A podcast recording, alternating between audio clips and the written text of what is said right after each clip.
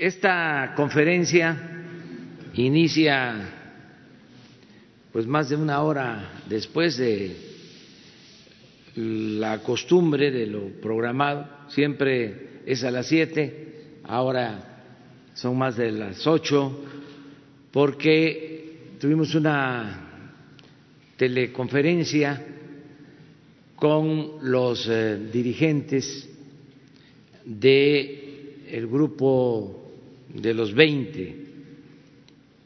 Estuvimos eh, exponiendo, dando a conocer nuestra visión y lo que se está haciendo frente a la pandemia del coronavirus y de las medidas de recuperación económica.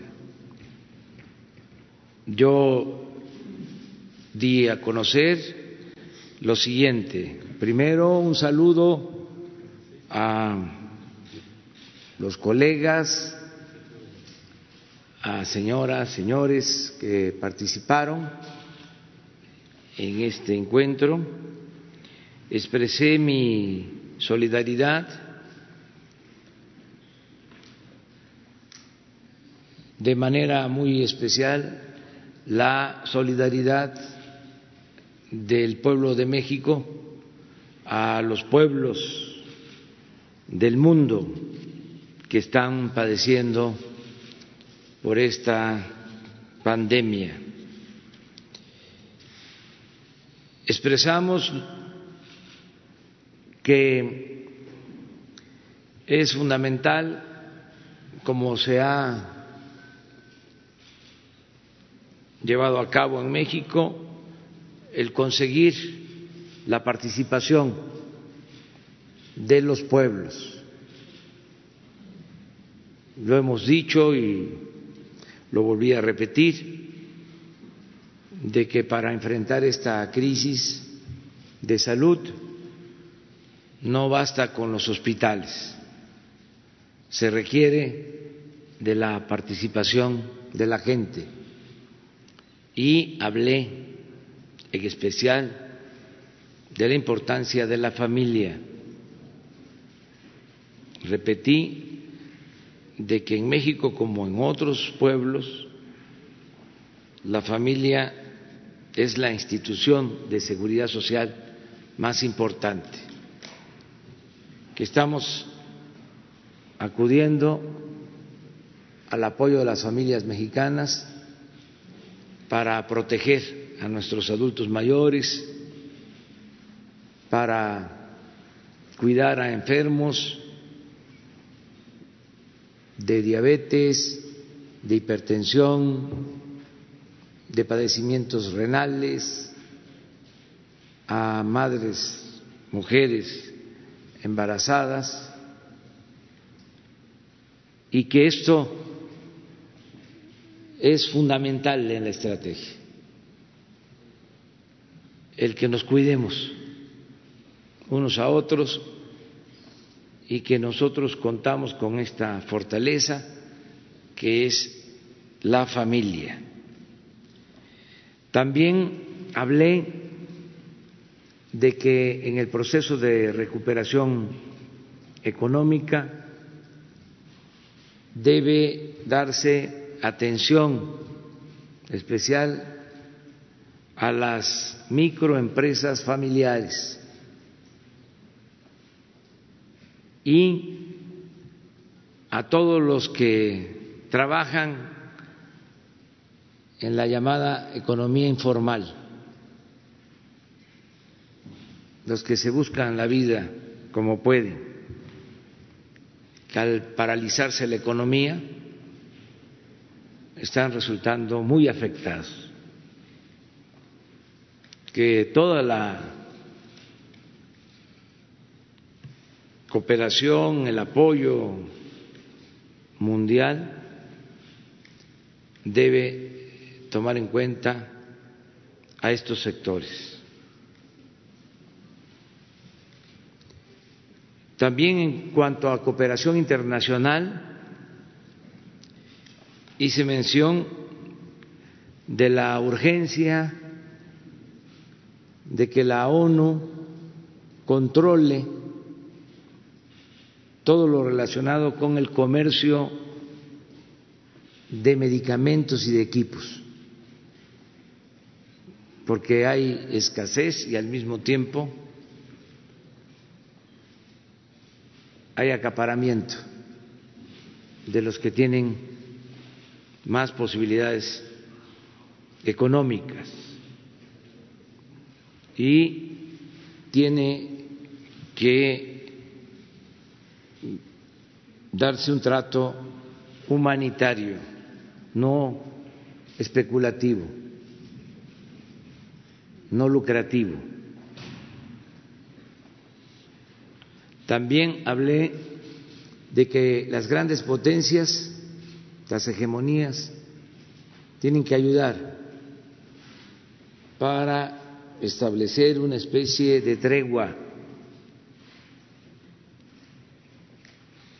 que no haya cierres de fronteras con políticas arancelarias unilaterales, que no prevalezcan los monopolios comerciales, que no se use el precio del petróleo para afectar la economía de los pueblos. Y cerrarle el paso a la especulación financiera.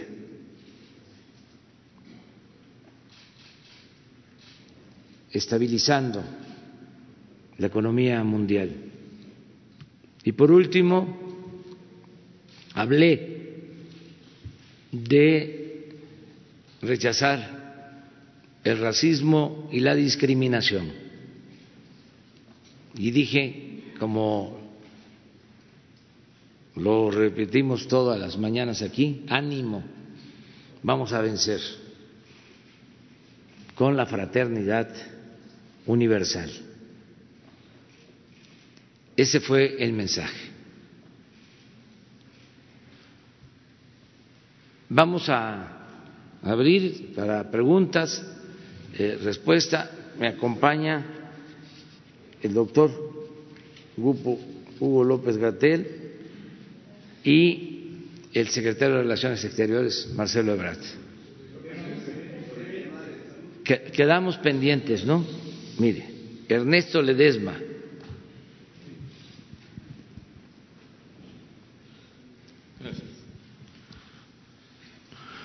Buenos días, Ernesto Ledesma, Rompeviento TV. Buenos días. Eh, no tiene que ver con el tema de Conavit, sino con temas de seguridad. Entonces, los dos temas, el primero es sobre el estado de Tamaulipas.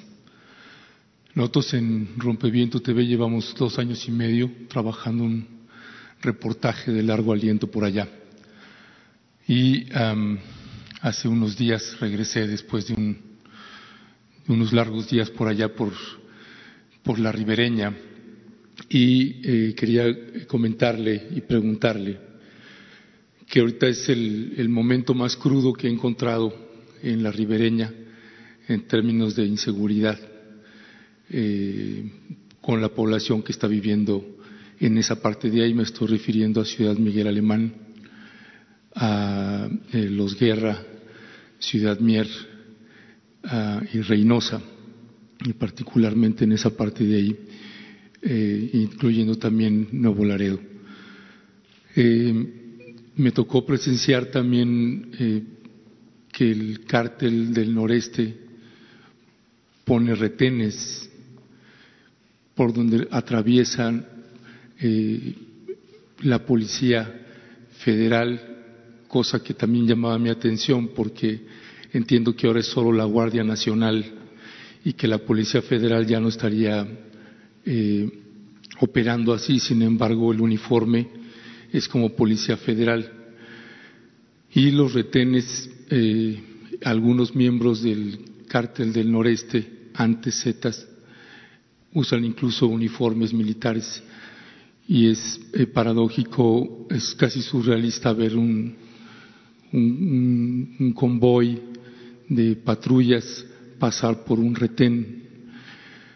Y en entrevista con, varias gentes que ya nadie quiere hablar frente a cámara, es, una situación de bastante zozobra, donde las cifras incluso, eh, por eso cuando fue la conferencia del día lunes, estaba el Gabinete de Seguridad Nacional, es porque también tienen un problema y que lo reporta la, la población, que las cifras que maneja el gobierno del Estado en materia de homicidios y de desapariciones no cuadra con las cifras que se presentan ahí.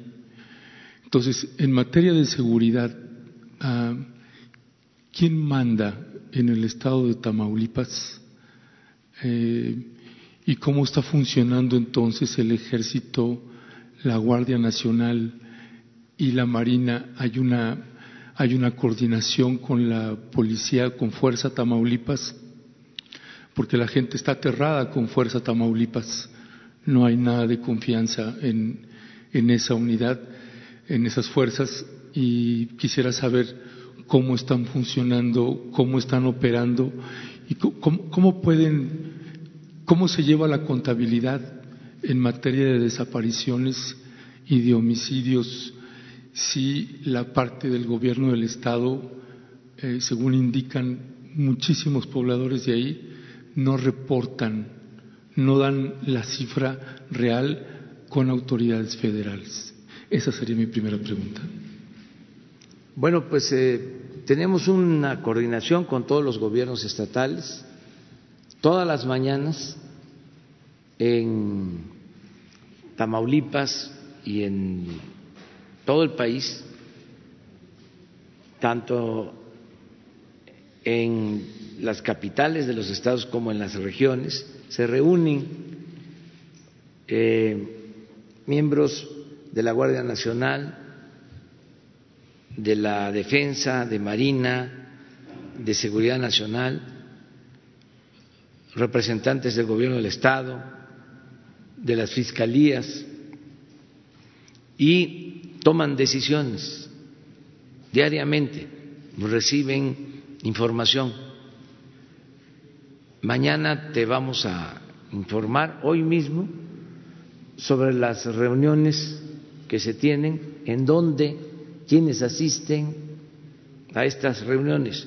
Lo que hacemos nosotros temprano aquí se replica en 150 coordinaciones eh, territoriales. Eh, estamos, pues, en todos lados eh, trabajando de manera coordinada. Teníamos, en el caso de Tamaulipas,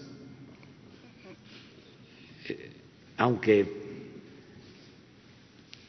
en la ribereña eh, y en Reynosa y Matamoros y lo que es el centro del estado de Tamaulipas, Ciudad Victoria y en Madero, Tampico, eh,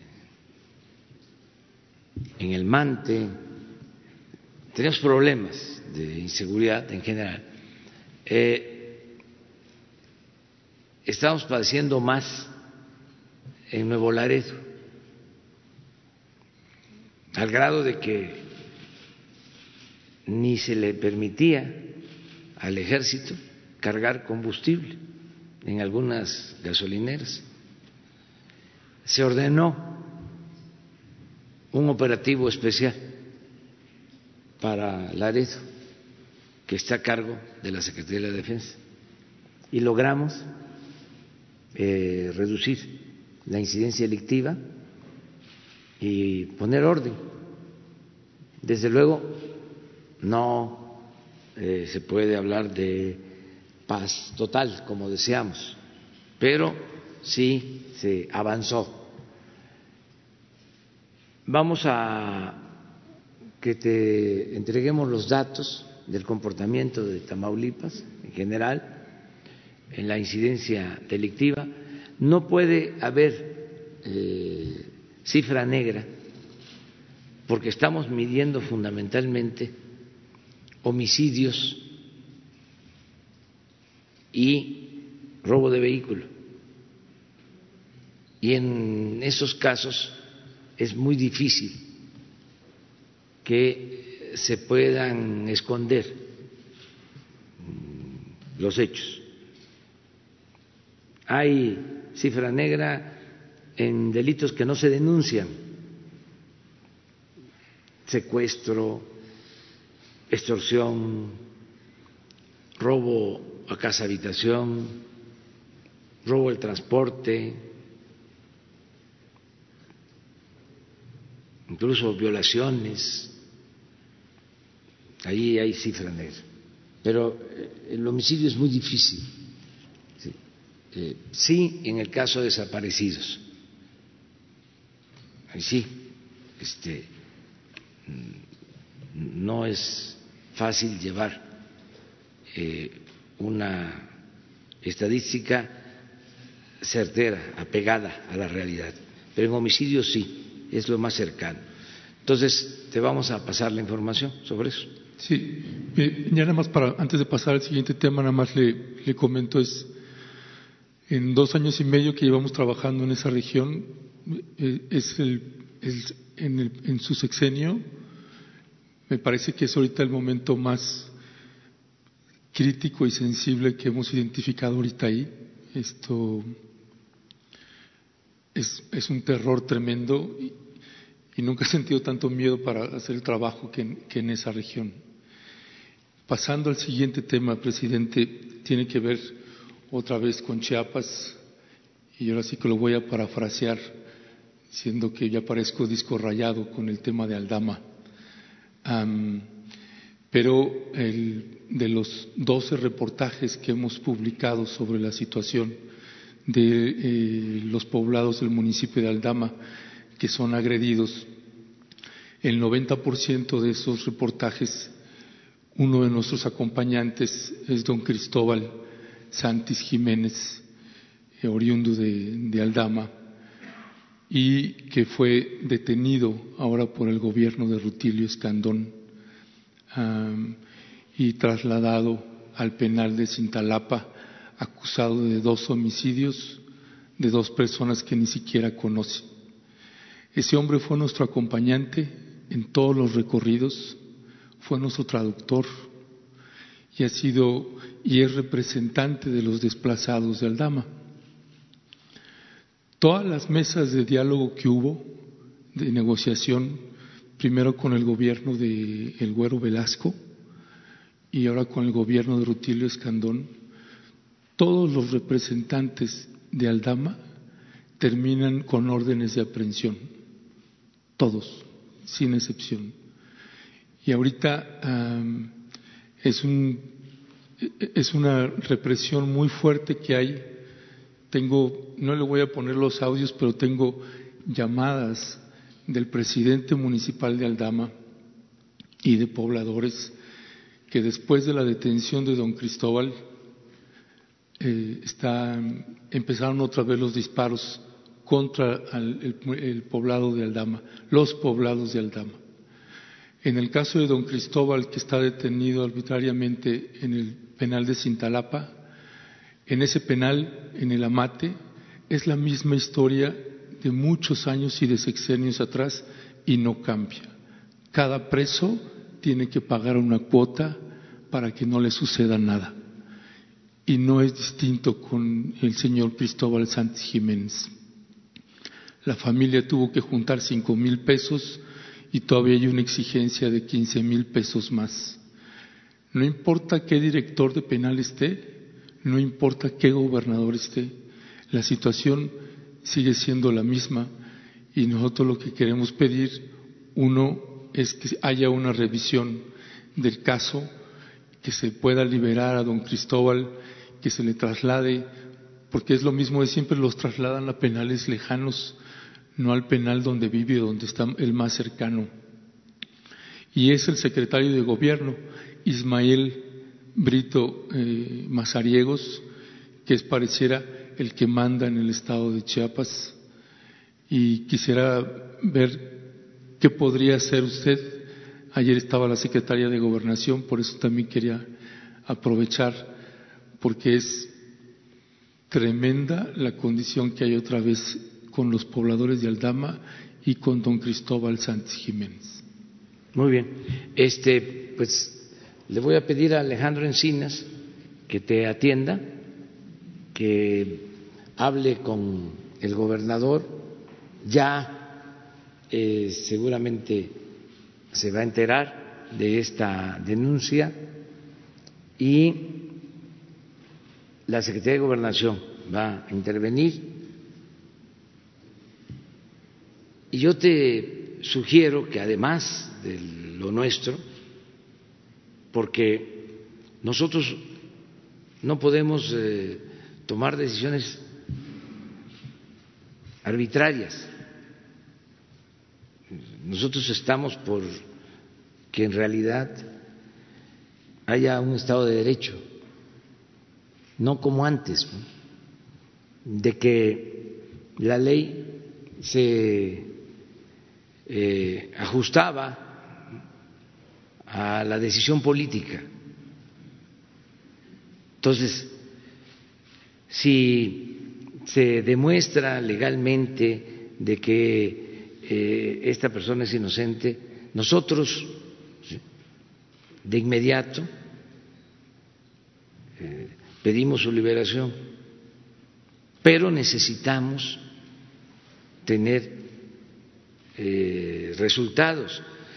Si la autoridad judicial o la autoridad correspondiente se tarda en resolver, pues también nosotros podemos ayudar, porque la justicia tiene que ser rápida, expedita, en eso ayudamos, pero tenemos que seguir con esos procedimientos. El presidente no puede decir es una injusticia sin tener elementos y libérese. Eso no. O sea, tiene que haber un fundamento legal, primero. Segundo, es muy importante acudir a la Comisión de Derechos Humanos. Por eso se tiene esa institución, para que en estos casos de injusticia, donde se presume que hay represalias políticas, la comisión actúe. ¿Por qué somos distintos? ¿Por qué este, no nos pueden comparar? Porque la Comisión de Derechos Humanos tiene independencia, no es como antes que estaba subordinada al presidente. ¿Qué hizo la Comisión de Derechos Humanos cuando la desaparición de los 43 jóvenes de Ayotzinapa? ¿O cuando se daba la instrucción desde la presidencia de llevar a cabo ejecuciones, masacres? Nada. Ahora no. Ahora, si va eh, la Comisión de Derechos Humanos y demuestra de que es una represalia, de que se fabricó un delito a cualquier persona, debe de inmediatamente eh, hacer una recomendación pero tenemos que tener un fundamento, o sea, no basta con la denuncia pública. Sí, mire, yo, entiendo esa Ayuda mucho, pero este antes eh, no había ni denuncia pública o no se escuchaba la denuncia pública. Sí, mire, Ahora no solo hay denuncia pública, hay voluntad de hacer justicia. Sí, mire, yo, entiendo esa parte y me ha tocado verlo como periodista en el trabajo que hace el subsecretario de Derechos Humanos, en ese esfuerzo de tratar de, hacer justicia. Y entiendo la complejidad que su gobierno puede enfrentar cuando gobiernos estatales no cooperan y usted tiene que respetar su autonomía. Eso lo, entiendo perfectamente. Únicamente quiero sentar precedente que ahí hay un abuso de autoridad, que no está ni el gobernador Rutilio Escandón, ni el secretario de gobierno Ismael Brito Mazariegos resolviendo un solo conflicto que tienen en Chiapas. Más bien los están agudizando. Y esto en lo que se va a convertir es que don Cristóbal va a pasar un año preso injustamente en un proceso que se va a ir alargando y alargando.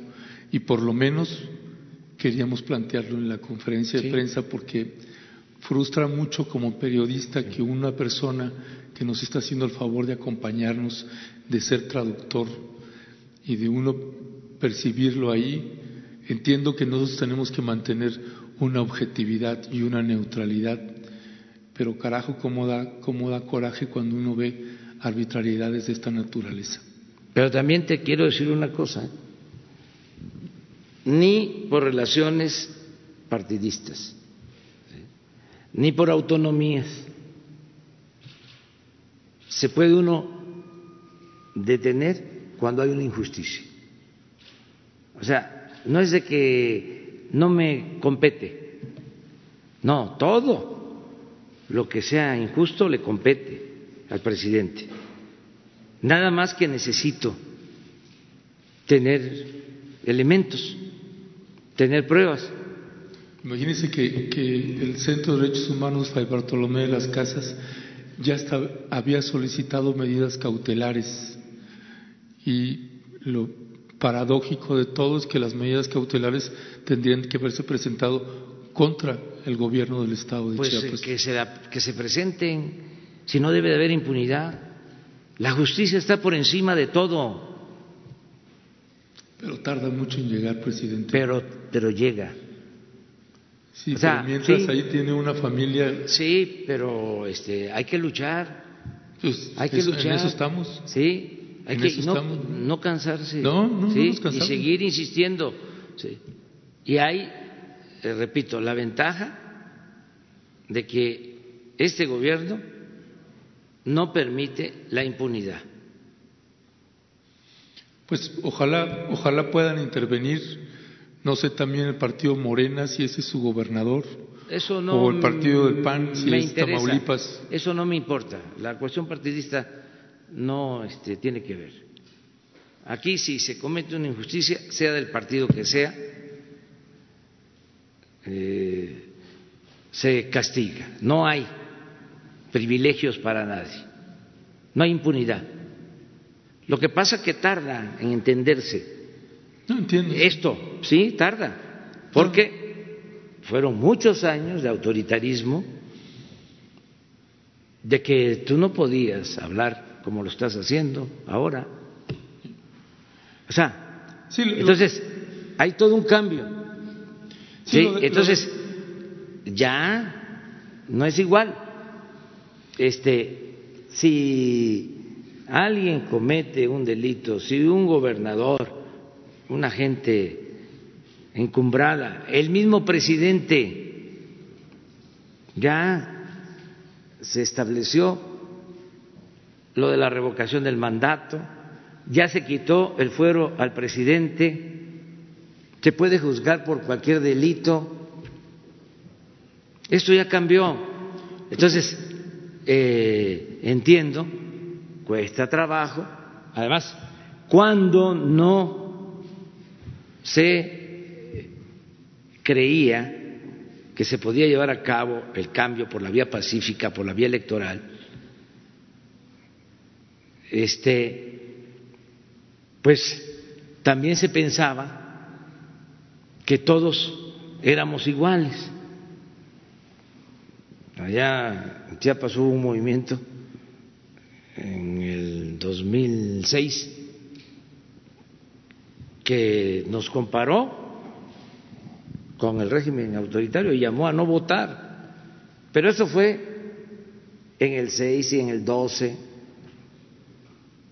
pensando que éramos lo mismo, porque no creían y algunos siguen sin creer que se puede transformar de manera pacífica y por la vía legal, electoral, por la vía democrática. Porque durante mucho tiempo, bueno, eh, a mí me tocó cuando estudié eh, en la Facultad de Ciencia Política, creo que en el primero o el segundo semestre, llevé ciencia política con el maestro Raúl Olmedo y uno de los libros que eh, leímos, 1973, fue el Estado y la Revolución de Lenin, y ahí lo que se propone es el cambio revolucionario, la transformación por la vía armada. Entonces, así se formaron generaciones. Eh, y en México, con mucha razón, además, ya lo he dicho en otras ocasiones, como las tres transformaciones se hicieron por la vía armada, la independencia, la reforma, la revolución, se pensaba que era imposible llevar a cabo la transformación por la vía pacífica, por la vía electoral. Yo recuerdo que después del fraude del 2006 tuve que escribir un libro que se llama No decir adiós a la esperanza, porque quedó todo desolado. Este y los más em, débiles de carácter se deprimieron, dirigentes que empezaron a decir que ya no había salida. Otros, ya no vuelvo a votar, ya no vuelvo a participar, no se va a poder.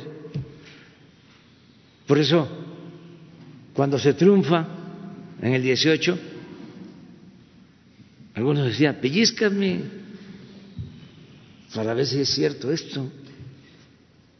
Me vienen a ver aquí luchadores sociales de toda la vida y los llevo a conocer. Del palacio, pues es la historia de México,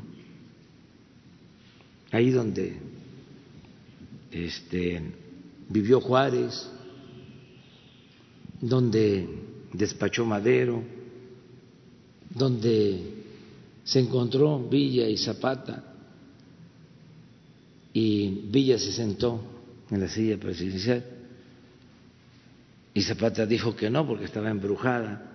Entonces cuando les enseño todo esto que es la historia y vamos incluso al balcón presidencial y lo abro y salgo con ellos, eh, se entusiasman mucho y se entristecen, porque cuántos quedaron en el camino en esta lucha y se triunfó, pero sí se pudo. Entonces, sí estamos llevando a cabo una transformación. Entonces, como no eh, creíamos en eso, estoy hablando del flanco izquierdo, no del conservadurismo, ya sabemos. Eso es lo que están es este enojados eh, porque ya no hay robadera, se acabó el bandidaje oficial, ya no son ellos los dueños de México, ahora es el pueblo el que manda, el que decide. Entonces, eh, debemos también de ir concediendo de que ya no es lo mismo. O sea, porque también podemos eh, usar ¿no? como excusa o como argumento el que sí, el presidente si quiere actuar con rectitud, está actuando bien, eh, procura la justicia, pero los gobiernos estatales, los municipales, están en lo mismo, sí, puede ser, pero eso no quiere decir que el presidente solape esas eh, acciones arbitrarias, trátese de quien se trate.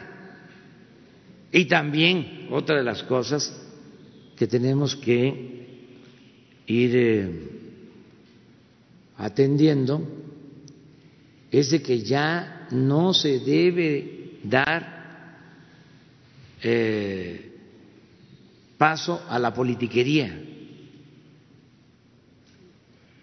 Si tenemos problema con un gobernador pues eh, no eh, llevar nuestro problema personal al terreno de lo general. O sea, siempre poner por delante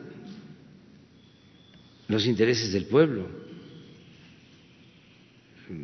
Podemos tener diferencias en lo personal, además las tenemos hasta en las familias.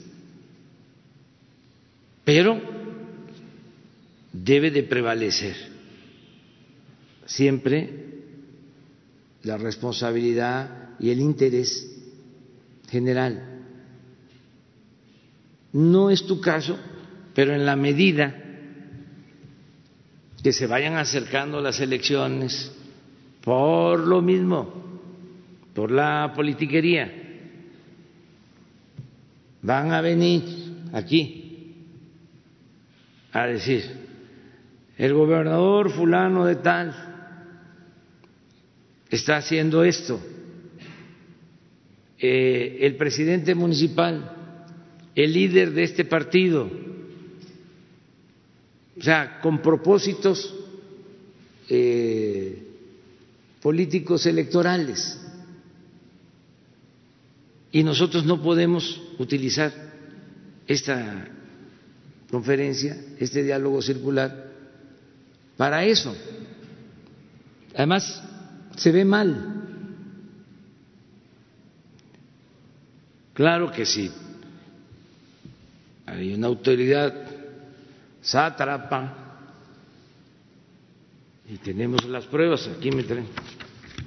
Aquí me las traen las pruebas de una tranza. Aquí se da a conocer y aquí mismo mandamos la denuncia a la Fiscalía. Pero necesitamos elementos porque si no este no avanzamos. Pero vamos a atender este caso este, hoy mismo con Alejandro. ¿Sí? Muy bien. Ah, permíteme. No, no, no, la lista. Daniel Marmolejo. Gracias, señor presidente. Señor canciller, buenos días. Señor subsecretario, buenos días. Eh, señor presidente, tuvimos la oportunidad de lanzar un decálogo como una propuesta a los ciudadanos de México para no solamente defenderse social y colectivamente del tema del coronavirus, sino también desde el punto de vista emocional. Ha tenido una buena respuesta este decálogo ciudadano, que lo pueden ver a través de Sin Censura, allí aparece. Y como consecuencia de ello, y yo diría también del llamado al Viva México, tuve una comunicación con una confederación eh, nacional de comerciantes de centrales de abasto quienes preocupados por los impactos que va teniendo la economía eh, se suman al llamado eh, tanto del Decálogo como del Viva México en tres propuestas muy específicas. La primera es mantener el abasto nacional. Son 65 centros de abasto en el país donde diariamente se comercializan 700 mil toneladas de alimentos directamente del campo. Eh, el segundo aspecto que ellos proponen es mantener los precios controlados para evitar golpes inflacionarios y garantizar eh, que la economía popular no se desgaste. El tercero, señor presidente, es eh, elevar las medidas de higiene y seguridad y en ese sentido ponerse en la línea de la Secretaría de Salud y bueno, con esto fortalecer también una estrategia que han mantenido que son los bancos de alimentos. La cuestión es de que estarían ellos en disponibilidad de firmar un acuerdo con la Presidencia de la República para sumarse al Viva México. Esta es la primera posición y no sé si usted quiere hacer algún comentario al respecto. No, que se agradece el apoyo, la solidaridad. Esta propuesta eh, pienso que debe canalizarse a través de la Secretaría de Economía, Graciela Márquez, que atienda eh, este ofrecimiento y qué bien que eh, asuman esta responsabilidad social. La verdad, la mayoría de eh, los mexicanos está actuando de manera solidaria muy poquitos casos de abuso.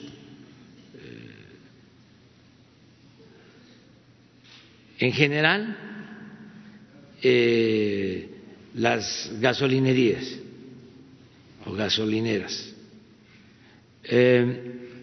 que no han ajustado y se están quedando con una mayor utilidad porque está bajando el precio de la gasolina. Debe de bajar el precio de la gasolina al consumidor. No generalizo, muchos ya están haciendo el ajuste. Eh, el lunes lo vamos a, ver aquí. Eh, lo segundo es algunas empresas, algunas, que eh, están despidiendo a trabajadores.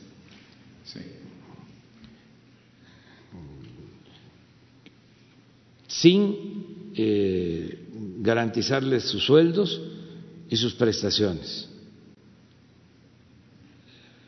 Pero no son todas. Ya mencioné aquí que una de las primeras propuestas eh, hizo Carlos Slim de que no va a despedir a ninguno de sus trabajadores, de las empresas, de su grupo. Y estoy ahora acordándome porque he recibido también este, otras propuestas en ese sentido, que las vamos a ir mencionando eh, de modo que no es general. Em, y en algunos casos lo de la tortilla y el huevo, pero también es un asunto de distribución, no es de eh, desabasto. O sea que ahí vamos también a tener este apoyo. Hago un llamado a todos los comerciantes, eh, a los empresarios, a que actúen con responsabilidad, que nos ayuden. Eh, Hugo, que es el experto, el especialista, eh, nos está alentando de que vamos a poder pronto superar la emergencia. Por eso se están tomando medidas eh, severas en algunos casos, no en general, no estamos parando la economía en general, sí se están tomando medidas eh, precisas por recomendaciones de los médicos y él nos está hablando este y ojalá y esto eh, sea factible porque pues se hacen proyecciones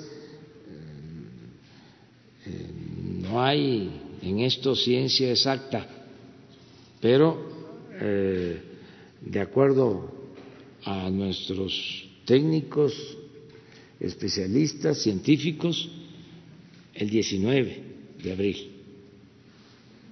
Vamos a poder salir de la gravedad. Más o menos. ¿Qué dijiste? A ver, ven aquí. Es que esto es muy importante.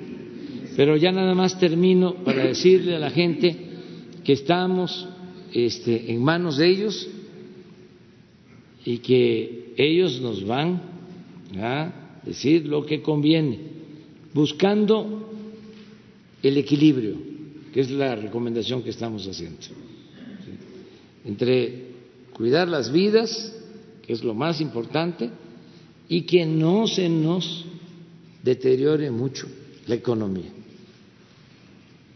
Los tiempos. Gracias. Perfecto. Como dice el presidente, eh, bueno, aprovecho para agradecer públicamente la confianza que tiene, no tanto en mi persona, sino en la importancia de la ciencia y la técnica de la salud pública en estas decisiones.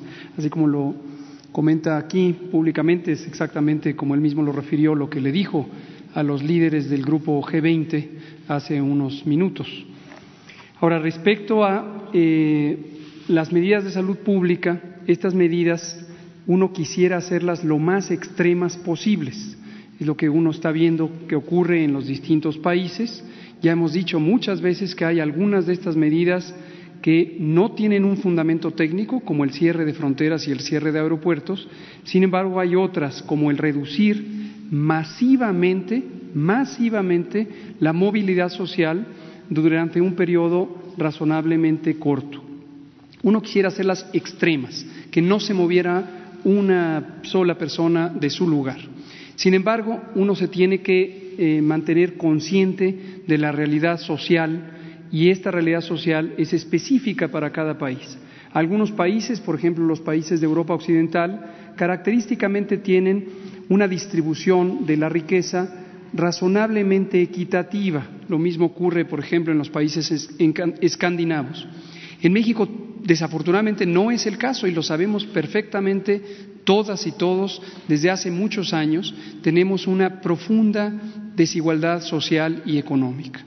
En un número representativo, la mitad de la población de México vive en condiciones de pobreza.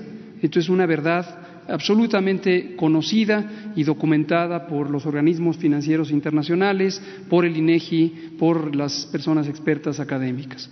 Entonces, en un momento dado, en una sociedad más equitativa, donde hay capacidad de ahorro en el conjunto de la sociedad, se puede apretar, apretar más las medidas sanitarias que están encaminadas a que no se movilice la gente, porque hay capacidad de ahorro, hay capacidad de resistir ese periodo intenso de restricción de movilidad, en donde se cierran pequeños comercios, eh, actividades profesionales independientes, etcétera. En una sociedad tan desigual como la de México, a pesar de que es la economía número 14 del mundo, pero es profundamente desigual. Entonces, uno no puede restringir tanto la actividad social y la actividad económica, porque entonces causaría uno un daño posiblemente irreparable para una gran cantidad de familias que viven al día, pequeños comerciantes, profesionistas independientes, pequeñas empresas, trabajadores y trabajadoras domésticos, por ejemplo, eh, vendedores ambulantes, etcétera. Hay muchísima, 50% de la población que vive al día y no tiene capacidad de ahorro. Entonces, estas son las dos fuerzas que gobiernan la respuesta de salud pública. En un extremo quisiéramos y necesitamos que no se mueva la gente que no esté en el espacio público, que no salga a trabajar, que no esté en las escuelas. Eso lo necesitamos para fines de la salud pública como lo explicamos anoche y lo hemos estado explicando, para cortar la transmisión. Ahora, tenemos que ser muy claros en entender esto. La epidemia no se quita de un día para otro. Todos aspiraríamos, es intuitivo pensar, cerramos y se acabó la epidemia y luego cuando ya termina el periodo de restricción ya no hay epidemia. No, tengamos muy claro que eso no se puede lograr. Lo que sí se puede lograr, y ese es el propósito de la Jornada Nacional de Sana Distancia, y por eso la empaquetamos en un grupo de medidas colectivas de sana distancia. Esto va más allá de la sana distancia que personalmente uno puede decidir. Uno puede decidir mantenerse a sana distancia, lo que hemos dicho con su sana distancia, pero eso no basta. Se necesitan medidas generales, donde escuelas, trabajos, eh, espacios públicos no tengan a personas congregadas. Ahora, como hemos dicho, hay dos factores aquí. Uno es el límite que impone la realidad social, porque no queremos tener un remedio más costoso en términos sociales que la propia intervención, digo que la propia enfermedad. No queremos que la intervención protectora de salud sea peor que la propia enfermedad. Ese es un límite. Y el otro elemento es el tiempo. El tiempo. El tiempo de oportunidad es crucial. Ahorita tenemos pocos casos comparados con otros países, pero este es el momento único que no podemos perder, porque la oportunidad es hacerlo ya y hacerlo masivamente, hasta donde el límite de la realidad lo permite, sin afectar irremediablemente a las economías familiares más desprotegidas. Pero hay que hacerlo ya, y es todos, todos al mismo tiempo. No se puede ir escalonando, porque es el momento que no podemos perder. Una vez que la curva epidémica, que es el número de casos diarios, empiece a crecer exponencialmente, ya no podemos parar, ya no podemos parar la epidemia. Eso es lo que le está ocurriendo a Italia, a España, a varios países de, Europa, le está ocurriendo a Estados Unidos. La curva epidémica está así, está creciendo día con día. Se está duplicando, duplicando los casos diarios cada dos días, duplicando. Entonces, eso es incontenible. Y a pesar de las medidas extremas que está ejerciendo Europa, no van a lograr tener un impacto tan significativo como si se hubiera hecho cuando tenemos poquitos casos. Y termino diciendo, México, afortunadamente, como nos empezamos a preparar, como lo ha dicho la OMS, fuimos el primer país en reaccionar, ha podido contemplar con todo detalle y con una base técnica y científica el momento de oportunidad. Y el momento es este, y por eso la Jornada Nacional de Sana Distancia, que implica la desmovilización masiva de la población, empieza el 23 de marzo, termina el 19 de abril. ¿Qué esperamos que resulte de ello? Desafortunadamente no que pare el peligro o pare el riesgo. La fase 3 se va a dar. No hay duda que la fase 3 se va a dar. La fase 3 es la fase de máxima transmisión, es la fase de mayor cantidad de casos por día y es la fase donde el riesgo principal es que se sature el Sistema Nacional de Salud, a pesar de la preparación que tenemos y la expansión que hemos hecho con la reorganización de las unidades civiles y el apoyo de las Fuerzas Armadas a través de los planes DN3 y Plan Marina. Que quede muy claro, se va a dar la fase 3, pero la gran diferencia es que con las medidas de la Jornada Nacional de Sana Distancia, si se instauran enérgicamente, de manera disciplinada, y la mayor cantidad de personas durante estas cuatro semanas no sale a la calle, se queda en casa, entonces en lugar de tener una curva epidémica inmensa que supere la capacidad de atención, vamos a tener una curva epidémica de menor tamaño que permita atender a las personas enfermas, sobre todo las críticamente enfermas. Presidente. En conclusión, lo del 19 de abril es para entrar más leve, entrar leve a la tercera etapa. Sí, muy bien. Pero ya eh, es eh, un signo positivo, alentador. Sí, definitivamente. Perdón, disculpa. Eh, esta pregunta quisiera hacerla al señor canciller Marcelo Ebrard, si me lo permite. México ha tenido momentos históricos muy destacados, el grupo Contadora, la desnuclearización de América Latina, la figura de Alfonso García Robles. En general, la política exterior mexicana ha sido eh, un baluarte para la humanidad.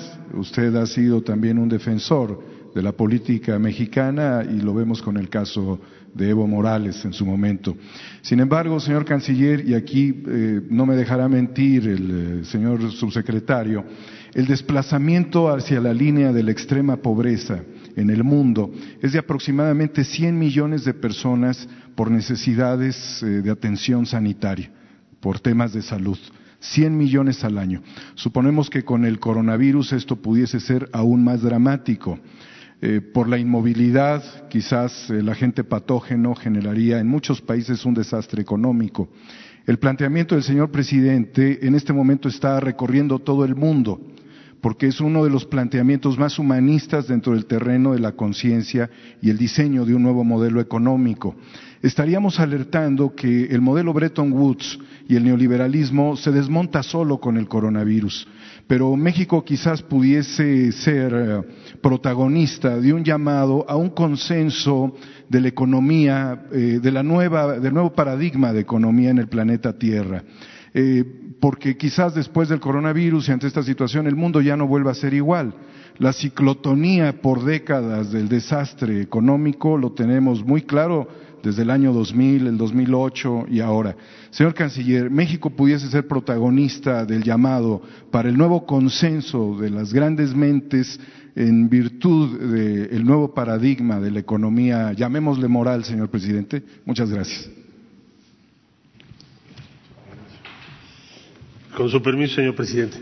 Bueno, déjame eh, ser breve, iniciando con lo que significa la conversación que acaba de tener el presidente con las y los 20 jefes de Estado de las economías más grandes del mundo. Este grupo se formó, recordémoslo, para hacer frente a una crisis económica. Se formó primero por los ministros de Finanzas y después los jefes de Estado. Como bien lo dijo el presidente López Obrador en la conversación, se requieren más que declaraciones generales para hacer frente a lo que estamos viviendo en este momento y a lo que va a venir. ¿Qué es lo que va a venir? El impacto es desigual, porque hay países que tienen deuda muy alta, porque hay países que tienen una situación más frágil que otros países, por la riqueza relativa de los países. Y hasta la conversación del día de hoy, la coordinación internacional era Organización Mundial de la Salud. Va a seguir siéndolo para hacer frente a la pandemia. Pero ya se involucraron los jefes de Estado, hay un cambio cualitativo en lo que estamos discutiendo en el ámbito global. Los jefes de Estado se comunican para qué cosa? Para ponerse de acuerdo esencialmente en tres cuestiones. La primera, para hacer frente a la pandemia hoy, se tiene que controlar las tendencias para especular, acaparar y cada país, de acuerdo a su poder relativo, ver solo por sí mismo. Se tiene que actuar de otra forma y se tiene que garantizar el acceso de todas y de todos los países a los medicamentos y a los equipos. Como ustedes saben, los equipos más demandados hoy en todo el mundo son los ventiladores y lo que acompaña a los ventiladores en los hospitales, lo, que acaba de decir el doctor López Gatel. Entonces, se requiere una intervención inmediata de los jefes de Estado para que no ocurra lo que estamos viendo ya en todo el mundo, hoy, frente a la pandemia. Eso es lo más valioso de esta conversación. Vamos a ver si cumplen todos. Pero por lo pronto se dijo, se discutió y se acordó frenar ese proceso. Segunda cuestión en la que hay que ponerse de acuerdo, el acceso a las vacunas cuando se den y a los medicamentos mientras se llega a la vacuna. Por ahí un jefe de Estado dijo, pues a lo mejor nos va a llevar un año. Quizá un poco menos, pero nos va a llevar tiempo. Entonces es indispensable, se dijo, ponernos de acuerdo para este propósito. Tercero, ¿qué vamos a hacer con la economía? El daño por las medidas que estamos obligados a tomar en materia económica, empleo, bienestar más allá de la economía. Va a ser inmenso, va a ser muy grande. Y otra vez, muy desigual. ¿A quién va a afectar más? Pues a los más pobres, a los trabajadores, a los que no tienen ahorro, a los que no tienen recursos. No es algo que se vaya a dar en, un nivel teórico, es algo que está pasando todos los días. Hay gente que ya no tiene empleo hoy. Esa es la preocupación, la angustia. Dijo el presidente López Obrador, veamos por los pobres, más allá de los discursos. Veamos por los frágiles, por los que están en vulnerabilidad. Pero actuemos ahorita. Entonces sí podemos llegar a un nuevo arreglo internacional, sí, pero hay que, hay que sentar las bases hoy, en esta, en esta, en estos días, en estas próximas horas. Entonces yo lo que veo alentador de esta reunión virtual, porque fue por esa vía, que qué bueno que se hizo además, porque eso fue algo que el presidente López Obrador propuso hace mucho, que para qué eran las reuniones presenciales si se podían hacer de esta manera, ahí está la realidad, se pudo hacer, demuestra que es algo factible en el ámbito internacional. Y regresando, con esa conversación, ¿qué, qué, qué significa para nosotros? Bueno, significa algo alentador que se haya llegado a una conversión de las 20 economías, los 20 países más poderosos del mundo, para entrar a tomar decisiones de gran calado para preparar la recuperación económica. Estuvo el Fondo Monetario Internacional, el Banco Mundial, desde luego la Organización Mundial de la Salud, la Organización de las Naciones Unidas, desde luego la Unión Europea. ¿Quiénes participaron? Alemania, Arabia Saudita, Argentina, Australia, Canadá, China, España, Estados Unidos, Francia, India, Indonesia, Italia, Japón, México, el Reino Unido de la Gran Bretaña, la República de Corea, la Federación Rusa, Turquía, todos esos países y todos esos organismos. Compromiso común. Se tiene que ver en las próximas horas y en los próximos días. Y también si no se da, pues tendremos que decirlo. Porque es ahora o nunca. No podemos pensar que haya un orden mejor en el ámbito global si hoy no podemos con esta pandemia y si no hay solidaridad hoy. Hay que exigirlo. Y, de eso se trató la conversación. Muchas gracias. Muy bien, este, seguimos. Es Reina. Aide. ¿No está? Soy yo. Ah, Buen día, presidente. Eh, gracias por darme la palabra porque que cumplo 36 días sin que me la dé y es ir por levantar la mano no he parado eh, cuando hay personas que hablan tres veces por semana. Eh, hasta tres veces por semana. Bueno, una de mis preguntas eh, tiene que ver justamente ¿cómo con... se, se dice, tómala. Adelante. sin agraviar a los presentes. y, hoy- y, y no es porque, quiero pensar que no es porque me siento casi siempre a la derecha, ¿no? Bueno, pero desde mi punto de vista estoy a la izquierda. Eh, oiga, bueno, el primer punto tiene que ver, eh, lástima que no está Durazo y tampoco está el, eh, el general. Eh, el viernes estuvieron aquí afuera eh, ejidatarios de Caborca, eh, del ejido El Bajío. Ellos tienen ya varios años, desde 2007, peleando por, por sus tierras, tienen un laudo desde el eh, firme, una sentencia firme desde eh, el 2014, tienen una sentencia firme para que eh, las autoridades, el Estado, le regrese sus tierras, pero hasta ahorita no ha sido posible. Usted conoció de este caso cuando estuvo en Sonora en su campaña, eh, porque hubo ahí algunas situaciones.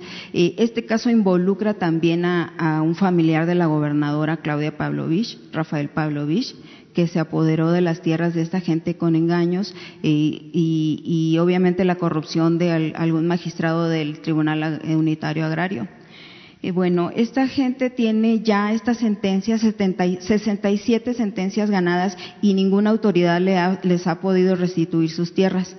Acusan, como vinieron el viernes y, pusieron unas mantas aquí, que, que, que, no, que la minera sigue usufructuando sus tierras ilegalmente, siguen sacando el oro de ahí y para esto la desgracia es que ahora, eh, que ahora que está su gobierno, está la Guardia Nacional protegiendo esa región protegiendo, ellos acusan que están protegiendo los intereses de la minera, no solo la Guardia Nacional, las policías federales, las el ejército y que ahora se vienen a sumar a la policía estatal que desde que entró la gobernadora Claudia Pavlovich está protegiendo esos intereses de la minera con recorridos y sin permitirle a los ejidatarios que son los propietarios de la tierra entrar a sus terrenos. Ellos tienen casi 20 mil hectáreas en esa región que no pueden que no pueden entrar porque generalmente los, los sacan, ¿no?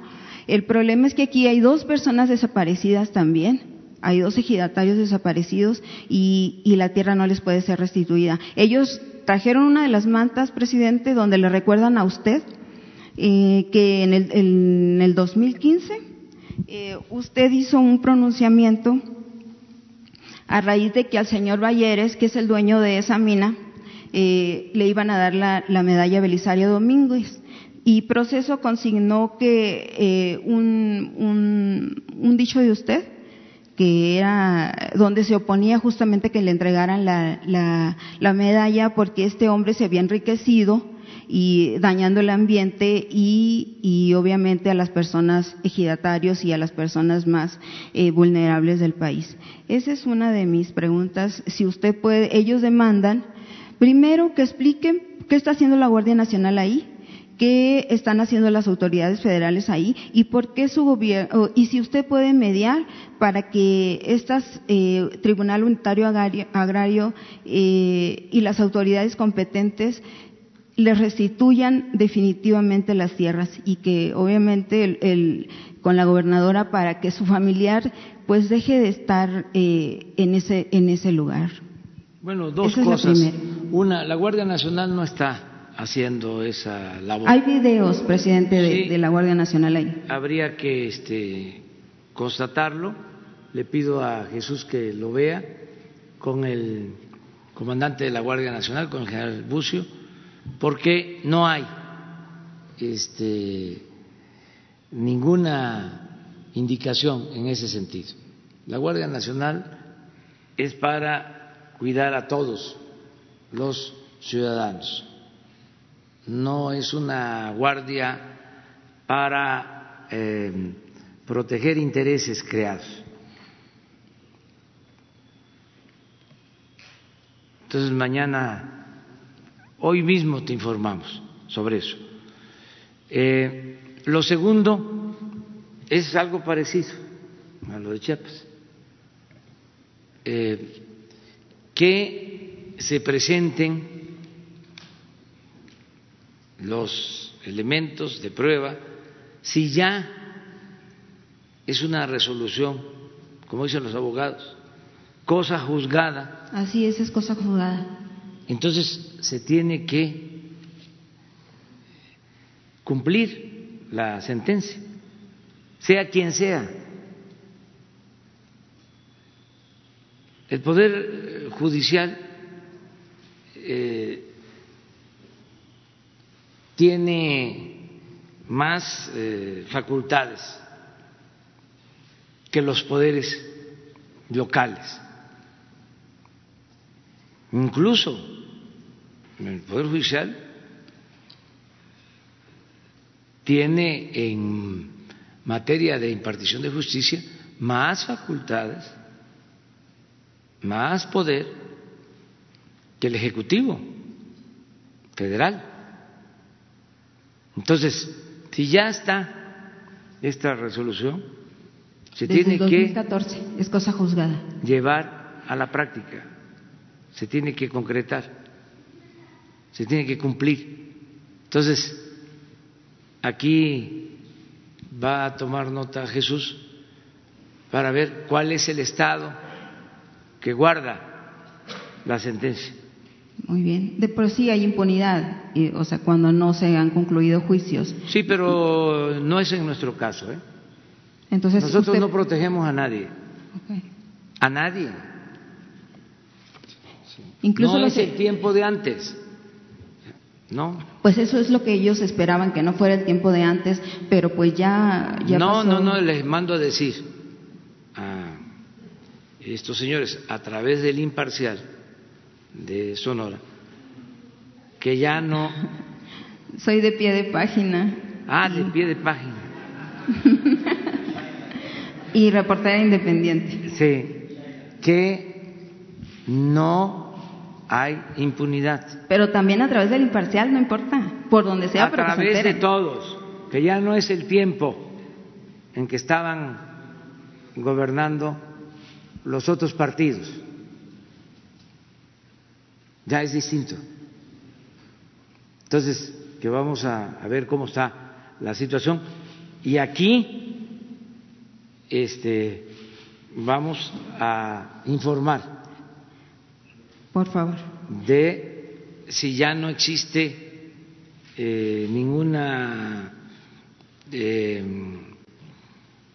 queja, eh, algún trámite, si ya es cosa juzgada, es cuestión de ejecutar. Incluso cuando el Poder Judicial resuelve algo que es cosa juzgada, por lo general, ordena a la autoridad competente, a la que corresponda, sea el gobierno del Estado, sea eh, el Ejecutivo Federal, que en un término de tiempo considerable se ejecute y si hay desacato de la autoridad Eh, se hace acreedor el servidor público a sanciones, hasta desafuero. Pues sí. Entonces. Entonces, pero vamos a ver, eh, mañana mismo lo sabemos. Por favor. Y hablaban también ellos de, de incluso donar un terreno de su algunas de sus, mm, de sus hectáreas para que incluso se hiciera una base militar. No, no, no, no, no. Pero pues... eso no, no, no. Aquí hay dos cosas, o sea, que se tienen que ver. Uno, si la Guardia Nacional, como tú sostienes, está ahí. Y eso es indebido. No tienen por qué hacerlo. Y dos, ver si es cosa juzgada y por eh, influyentismo. No han podido eh, los eh, que tienen la razón, de acuerdo a la justicia, este, ser atendidos. Eso es lo único. En este caso también le costó el trabajo a un magistrado que ahí está peleando su causa también. Y han cambiado siete veces de magistrados y siete han conocido la causa y ninguno la ha podido ejecutar, pues también es como impunidad.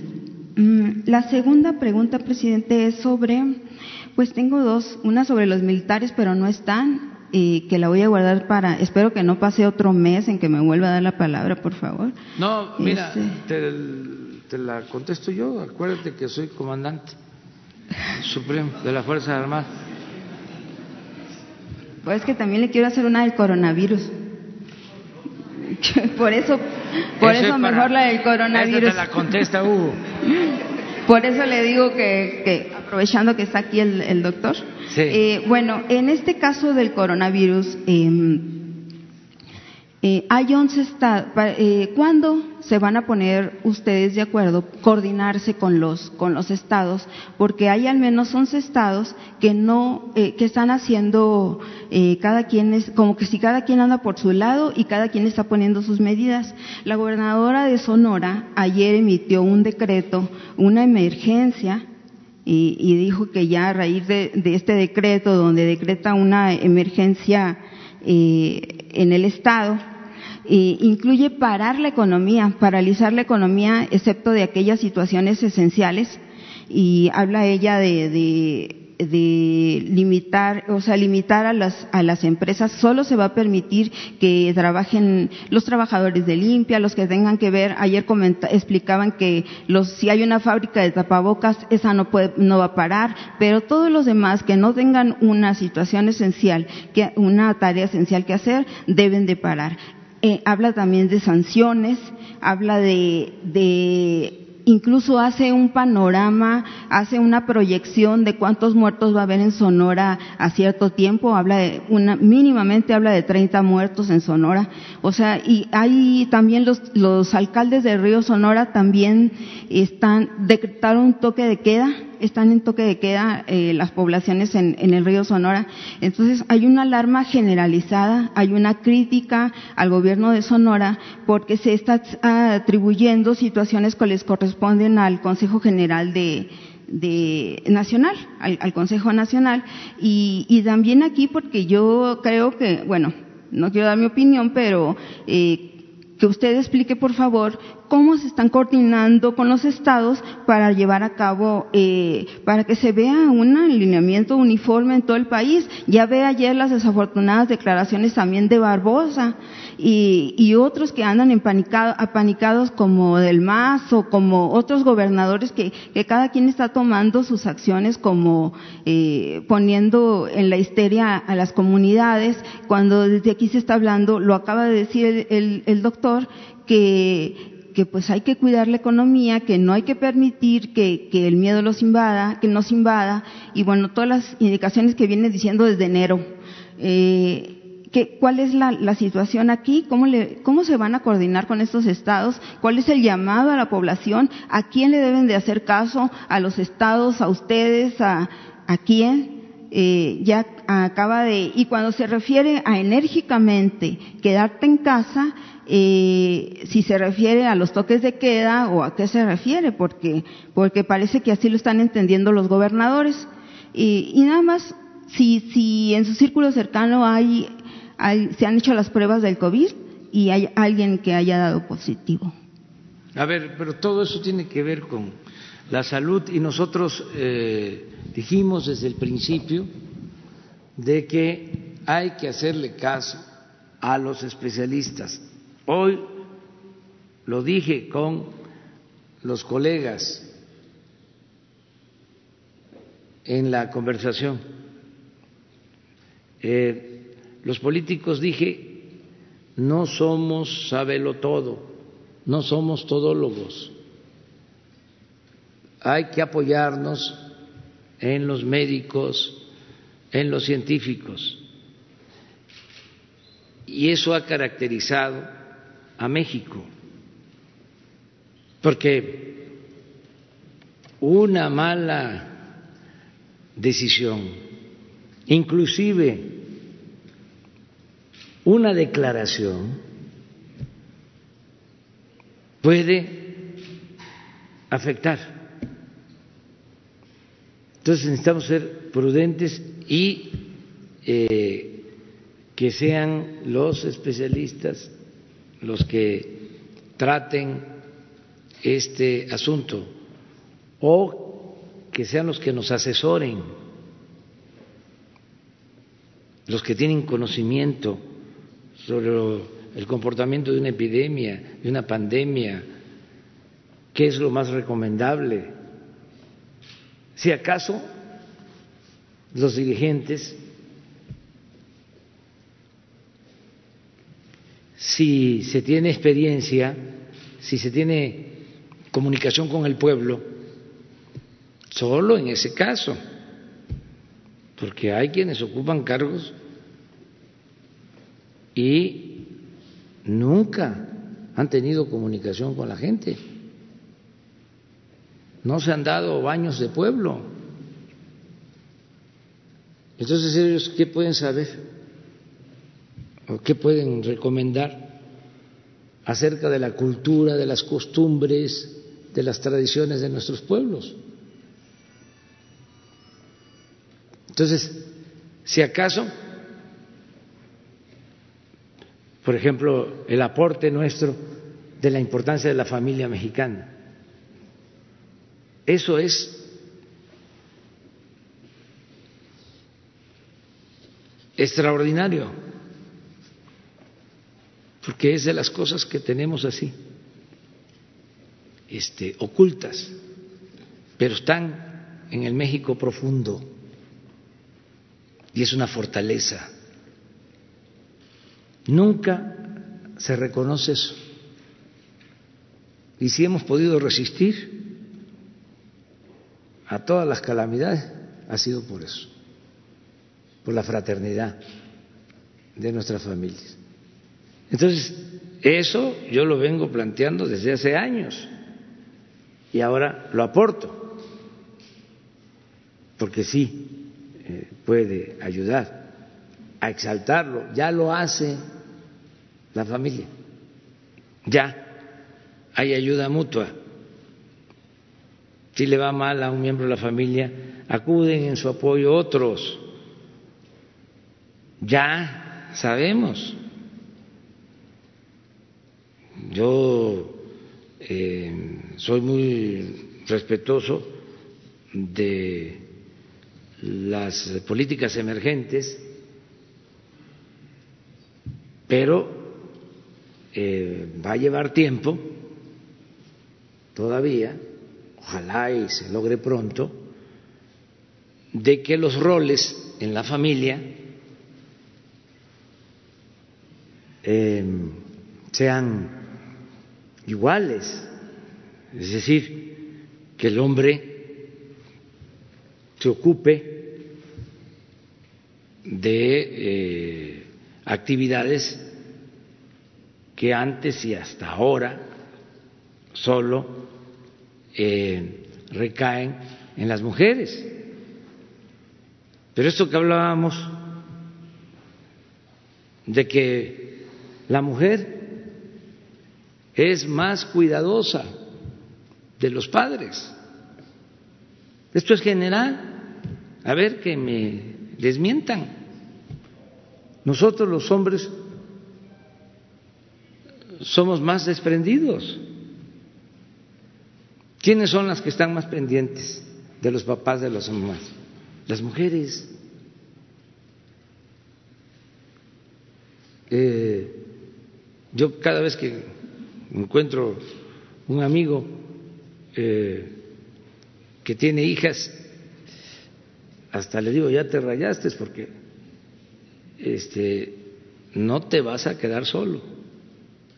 Hasta el último momento hasta el último momento vas a tener ahí. En cambio, si son puros varones, ya es difícil. Eso este no es así general, pero aplica por nuestras costumbres, por nuestras tradiciones. Sin embargo, en todo lo que tiene que ver con la epidemia, con el virus, esto de las etapas, pues son los especialistas. Imagínense que un político salga como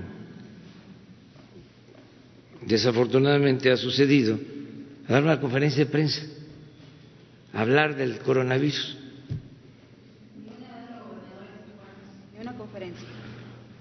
Este, no, me estoy refiriendo a eso. ¿eh? Eh, puede decir cualquier cosa, ¿no? Entonces, a ver, Hugo, ¿qué es lo que se está haciendo en coordinación? Con gusto, presidente. Lo hemos comentado también en otras ocasiones y precisamente no hay que perder de vista la importancia de una coordinación efectiva desde el punto de vista técnico. Por eso cuando nos cuestionan que si es de gobernador, que si el otro, siempre decimos, no se preocupen por la connotación política, concentrémonos en la coordinación técnica de esta epidemia. El Estado mexicano tiene los órganos competentes. El primero y más importante es el Consejo de Salubridad General, esta es una entidad que está establecida en la Constitución de los Estados Unidos mexicanos, en el artículo 73, fracción 16, y que estipula que este órgano, el Consejo de Salubridad General, lo preside el primer mandatario, sin intermedio de Secretaría de Estado alguna, de manera directa. Con el tiempo y para las funciones cotidianas, las funciones eh, rutinarias, se eh, organizó de tal suerte que el secretario de Salud pudiera ser el que comanda esas eh, funciones rutinarias. Pero para situaciones como esta, es claro que el presidente de la República es el presidente de este Consejo de Salubridad General. Y es el único órgano con facultades exclusivas e intransferibles para tomar decisiones que tienen que ver precisamente con el territorio, con eh, la nacionalidad, con eso. Y precisamente por eso en la Constitución aparece, lo cual es un poco interesante, aparece en el apartado de la Constitución donde se habla de las facultades del Congreso. El artículo 73 es sobre las facultades del Congreso y habla de que el Congreso tiene facultades para legislar sobre nacionalidad, territorio, este, fronteras, etcétera.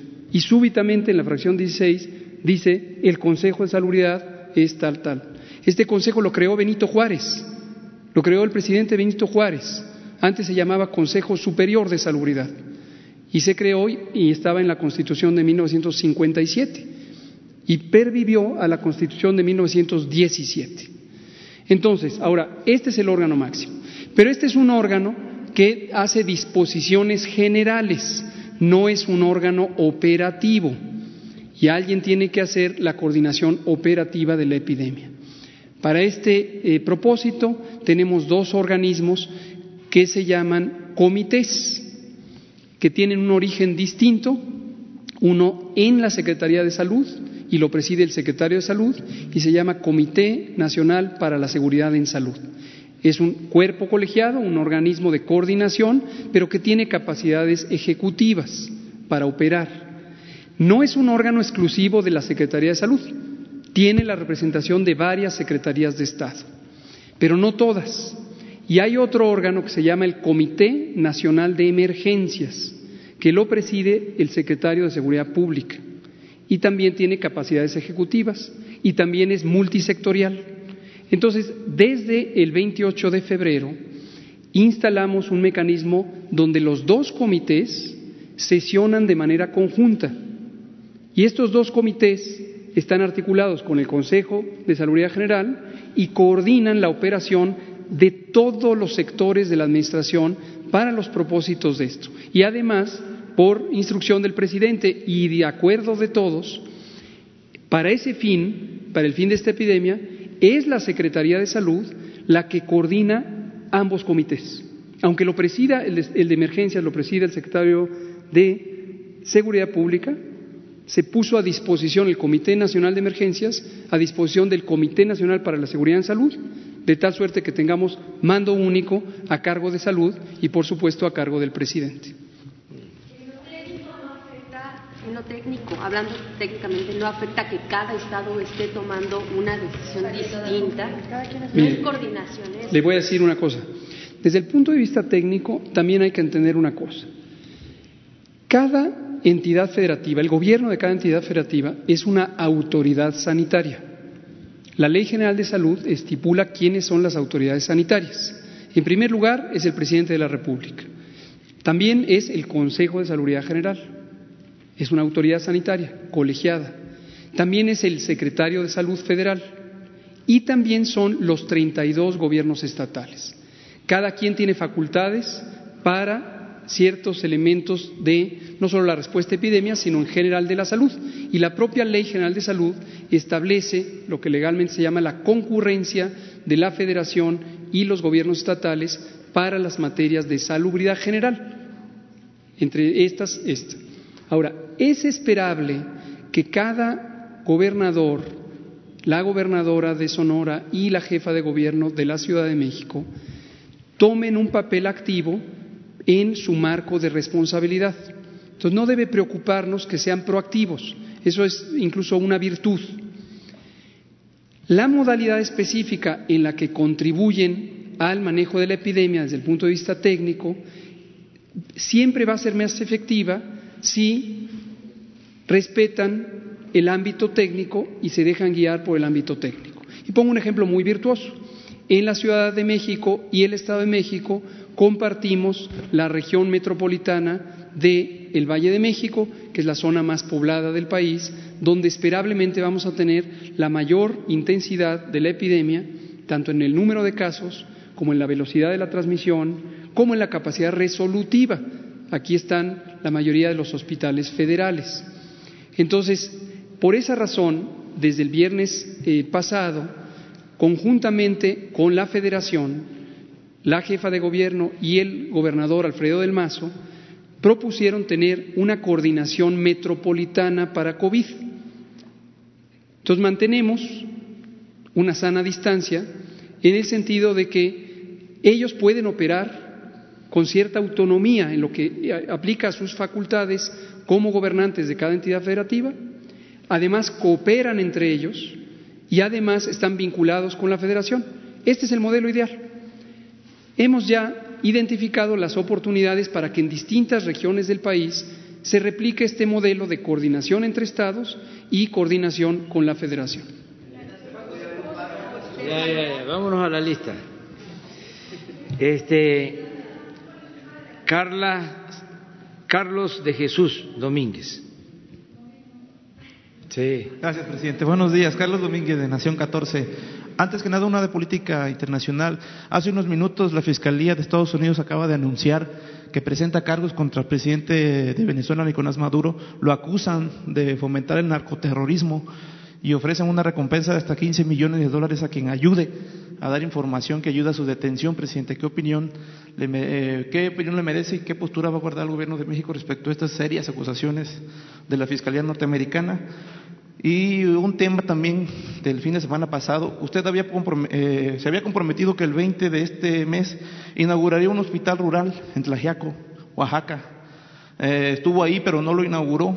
A esto, el director del Seguro Social dio una explicación que generó más dudas que respuestas, presidente. Reconoció que el miércoles pasado fue notificado de que el gobierno de Oaxaca, encabezado por el periodista Alejandro Murat, habría rentado por 15 días 20% de equipo usado presuntamente para aparentar su conclusión y llevar a cabo esta inauguración. Esta explicación generó fuertes reacciones hasta en el Congreso del Estado, presidente, pues el presidente de la Jucopo declaró que citaría al gobernador Murat para que explicara ante el Pleno de la Cámara qué fue lo que pasó, además de comprometerse a realizar una investigación.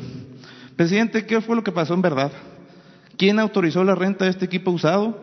Trataron de engañarlo por inaugurar un hospital que no se encontraba en condiciones de brindar servicios médicos, al mero estilo del prismo del pasado y en plena contingente epidemiológica, presidente. Hubo fallas de logística en la entrega de este equipo, incumplimiento de los proveedores. El pueblo de Oaxaca, pues nos pide una explicación, presidente, que se lo solicitemos. Bueno, sobre lo primero, eh, vamos a, a ver qué fue lo que sucedió y para no equivocarnos, lo mejor es apegarnos a lo que establece nuestra Constitución, el artículo 89. La no intervención es un principio, independientemente de otras cosas. Es un principio histórico, así como el de la autodeterminación de los pueblos.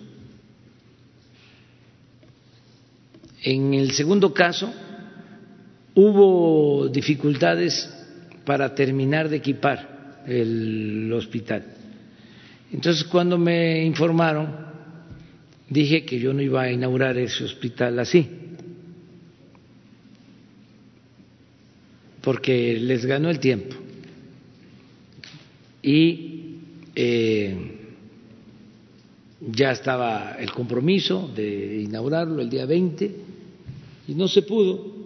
Y se le habló a la gente para decirle eh, faltó tiempo, está el equipo nuevo que llevó el Seguro Social, que nos ayudó la Secretaría de la Defensa a trasladar, pero no eh, daba tiempo de instalarlo y no íbamos a actuar de manera irresponsable de que eh, se instala, se inaugura el hospital y se ve el presidente y se llevan las camas, ¿no?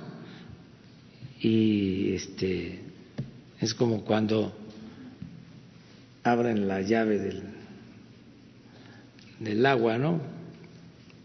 Pero atrás está este una pipa.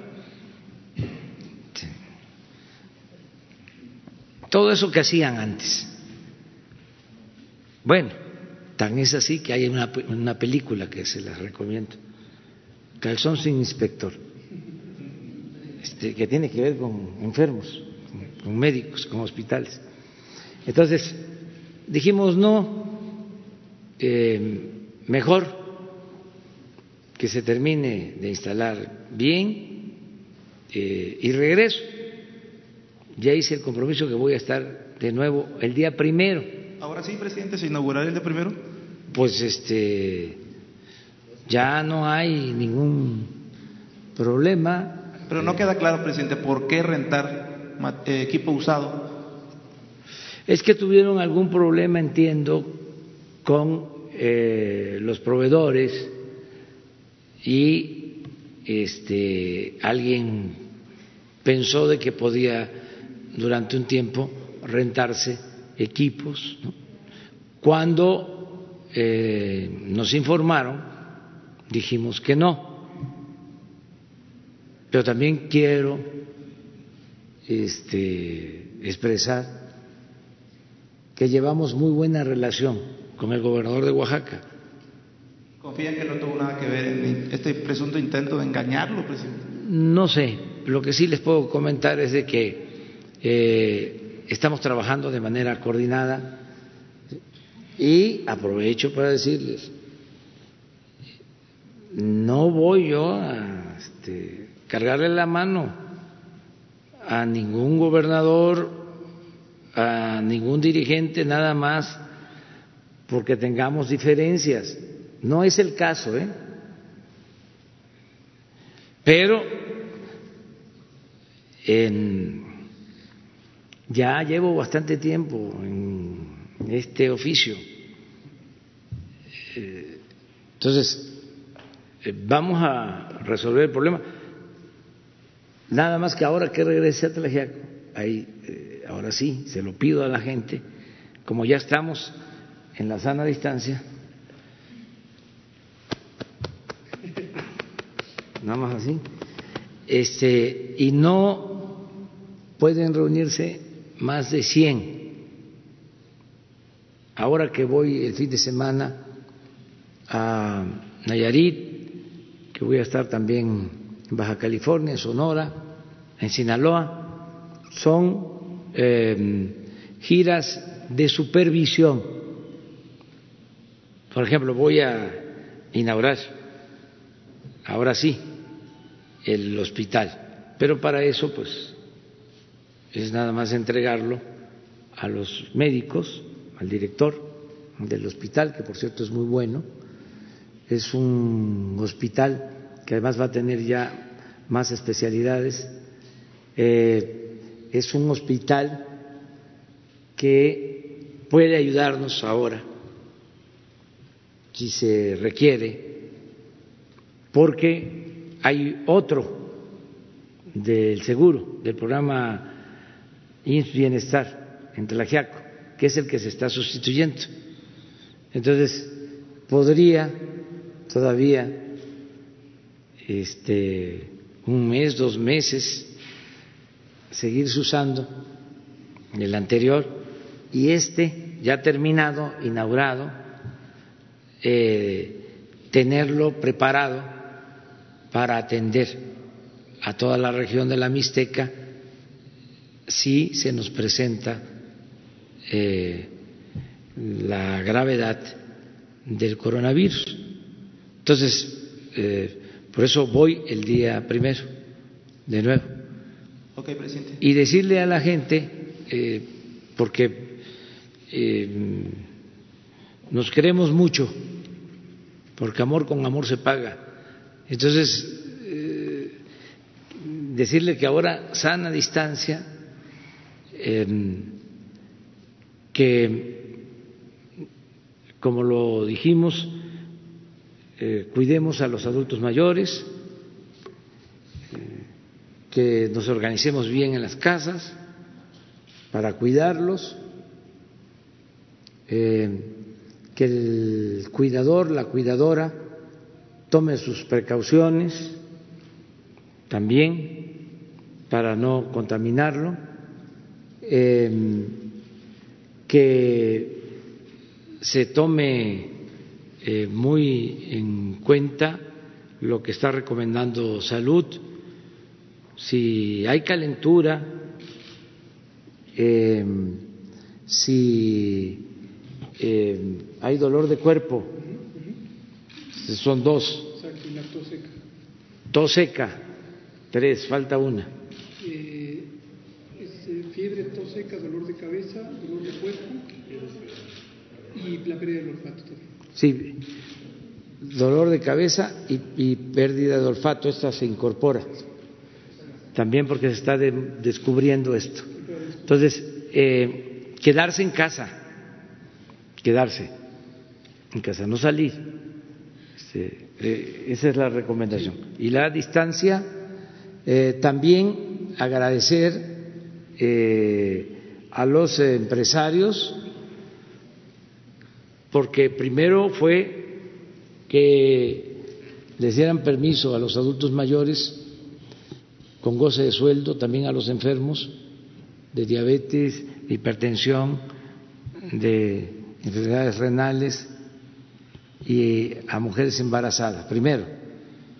Y ya se tomó también la decisión de que si son empresas que no tienen una función social básica, que nos ayuden los empresarios, cuando menos este mes, hasta el 19, que los manden a los trabajadores a sus casas con sus prestaciones, que nos ayuden de esa forma. Eh, un mes y que se queden los indispensables. Eh, también no eh, cerramos el espacio aéreo, no se cierran vuelos, solo en el caso de los vuelos a Estados Unidos, de manera especial, en todos los casos, pero de manera especial, los vuelos de nuestros paisanos. Eh, primero decirle a nuestros paisanos que si eh, pueden que no viajen a México. Eh, si hay urgencia, desde luego, y no hay ninguna restricción pueden eh, venir a México. Solo que hemos tomado ya la decisión de tener medidas sanitarias más estrictas en aeropuertos. De entrada y de salida. Estamos eh, logrando. El secretario de Relaciones está haciendo un extraordinario trabajo, eh, hablando con gobiernos de otros países. Quiero agradecerle al presidente de Argentina, que tenían cerrado su espacio aéreo, y nos permitieron eh, que aviones de la Fuerza Aérea eh, aterrizaran para traer a eh, paisanos nuestros y también llevar argentinos. Eso fue un trámite y fue una cuestión de excepción también con todo el cuidado sanitario. Y estamos haciendo un trámite también con Canadá porque eh, hay un contrato de trabajadores mexicanos que van a trabajar a Canadá de manera temporal. Y estamos buscando la forma de que con estrictas medidas sanitarias se les permita, porque es ingreso para las familias. Eh, vamos a ver si, si tenemos eh, éxito y si se puede convencer y si los médicos lo autorizan eh, pero estamos en esto, ¿no? También. Eso es básicamente, ¿no? Lo que se está haciendo. En el caso de los trabajadores del gobierno, también, este, si no tienen una función eh, necesaria de servicio a la población, eh, pueden estar en sus casas. Ya eh, ayer lo recomendó el equipo de salud.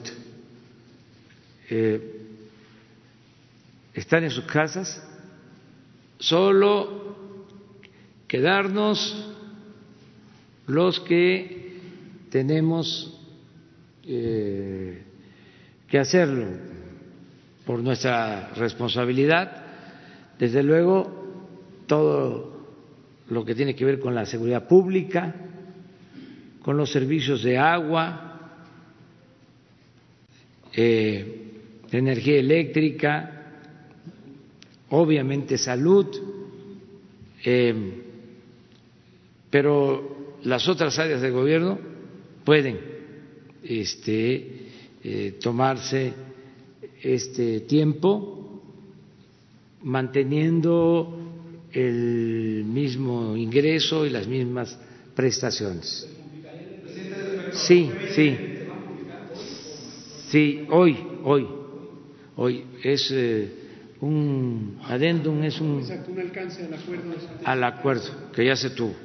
Bueno. Presidente, respecto a la reunión del G20, ¿acordaron alguna otra reunión próxima? Eh, fue muy buena la reunión del G20, lo que se planteó, porque como lo comenzaba Marcelo, pues eh, yo cerré así, dije, mm, venceremos con la fraternidad universal. Eh, es posible que se convoque, este, va a haber comunicación. Los cancilleres, los secretarios de Hacienda están en comunicación permanente. ¿Intervención, presidente? ¿A todo lo que usted dijo hoy? Sí. ¿No lo pueden entregar? Sí. ¿Cómo recibieron lo de las fronteras, presidente? Lo que planteó sobre no cerrar fronteras y sobre eh, pues, la No planteé eso necesariamente, o sea, eso. No. Esto que les leí lo que planteé aquí al principio es exactamente lo mismo, con algún matiz. petición a la ONU de tener el control de los medicamentos, presidente, harán esta petición formal a la ONU. ¿De qué manera? Ya lo planteé, este, y ya. Mire, e, e, es, eh, algo que está sucediendo. Este eh, por la magnitud de la pandemia, los medicamentos básicos, sobre todo los equipos, ventiladores, se están demandando en cantidades eh, muy eh, significativas, no diría descomunales, pero muchísimo. Entonces, se están comprando en todos lados. Y están escaseando porque es mucha la demanda y están aumentando mucho de precio. Cuando suceden estas cosas, el que tiene más posibilidad económica, eh, pues eh, acapara. De modo que la propuesta de nosotros es que la ONU garantice que se pueda contar con estos medicamentos y con estos equipos en condiciones de igualdad. Ese fue el planteamiento de nosotros, entre otros, pero ya lo van a ver porque eh, hoy se va a, a, dar a conocer. Es esto, pero eh, va a haber este, imagen. No hay problema, sí. Sí, la. Sí. ¿Han tenido problemas? ¿Han tenido problemas para adquirir ventiladores, medicamentos? Apenas en esta semana en Compranet se puede ver que el Instituto Mexicano de Seguro Social está comprando guantes, batas quirúrgicas, medicamentos, pero no están comprando ventiladores, presidente. ¿Tienen sí se tienen.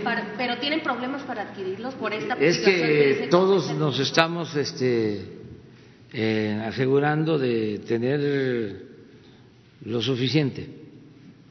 Pero no compran ventiladores. Sí, de todo. Pero hay déficit, ¿no? Hay déficit de respiradores. Sí. Ah, esa va a ser la nota en el Reforma mañana. No, no, no, no, no, no, lo digo con todo respeto, pero digo, eh, estamos, ya lo expliqué, este, hay una gran demanda, ¿sí? Eh, que rebasó, aquí lo comenté ayer, porque el presidente Trump antier habló de las compras de Estados Unidos. Estamos hablando de miles de millones de dólares, cantidades muy significativas. Entonces, por eso fue mi intervención hoy, porque nosotros, inclusive, eh, como venimos actuando de tiempo atrás, tenemos, pero no hablamos nada más por nosotros, hablamos por todos, aprovechando de que están los jefes de Estado de las naciones económicamente más poderosas. Son las 20 economías más fuertes del mundo. Entonces, por eso fue el planteamiento. Muy bien, nos vemos mañana. ¿Hasta dónde llegamos? Este, ya Carlos sí, ¿verdad? Nos quedamos con Paul Ernesto. Paul Ernesto. A ver, a ver. Tranquilos, tranquilos.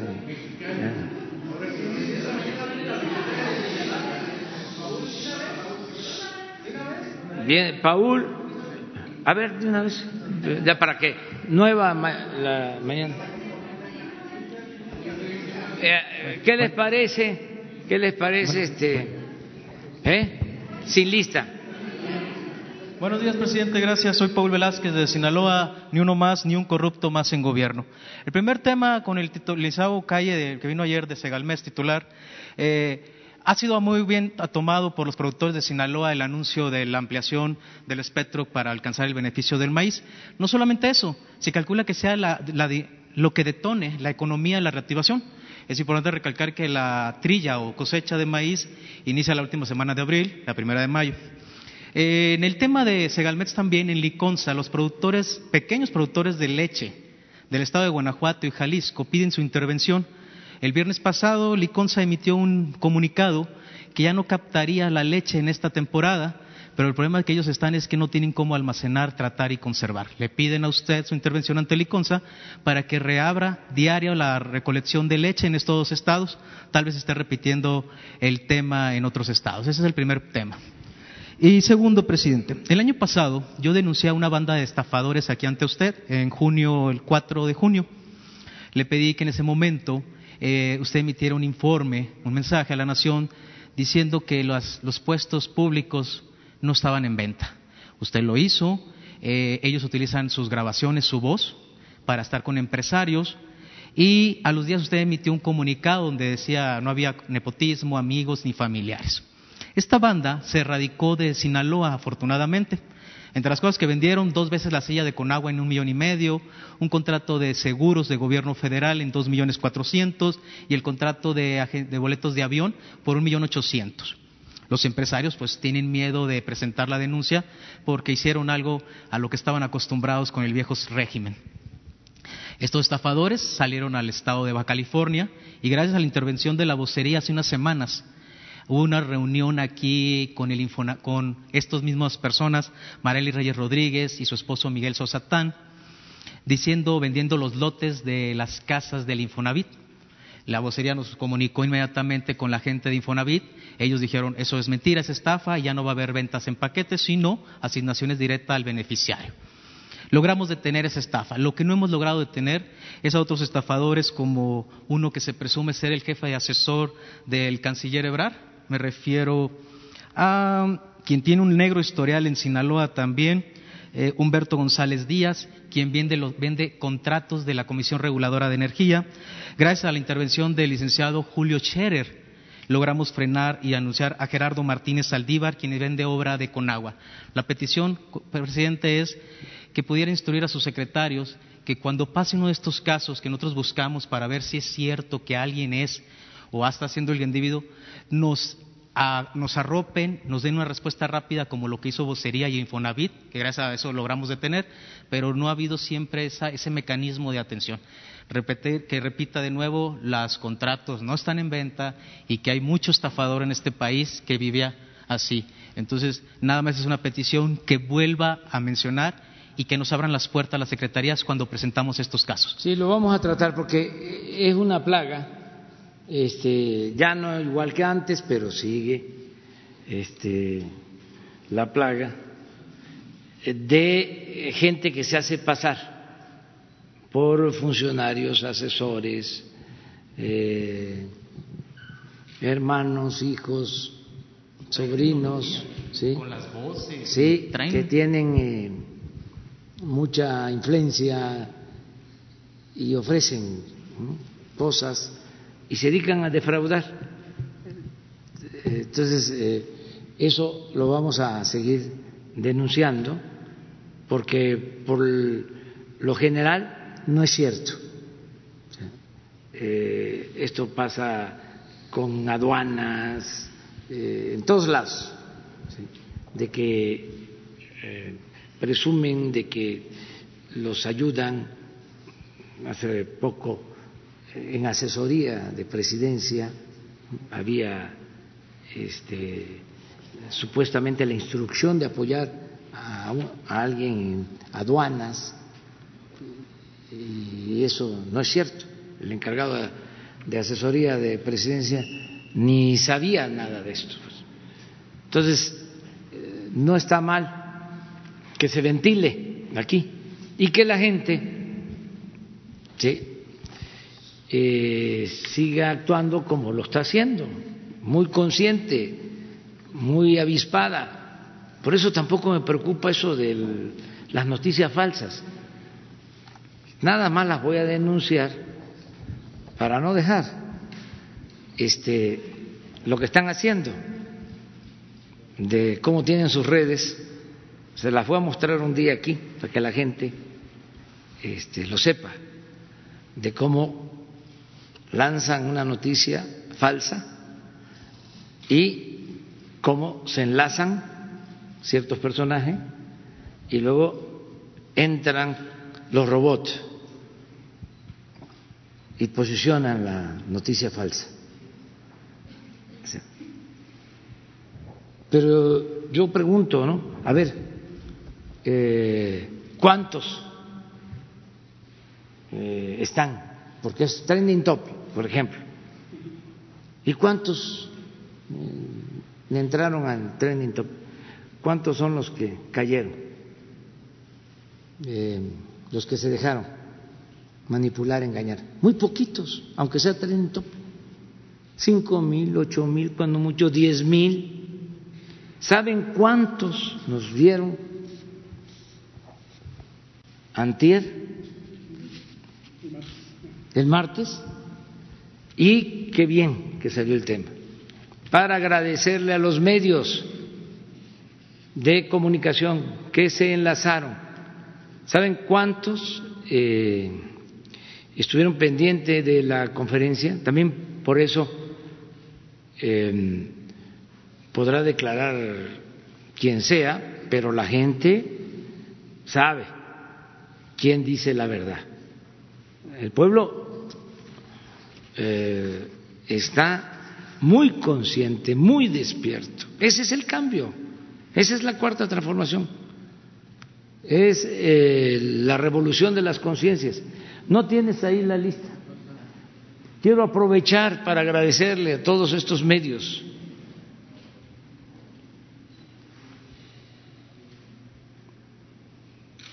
Está mal que yo los mencione uno por uno, pero dejemos ahí. ¿Sí? Miren cuántos. Impresos.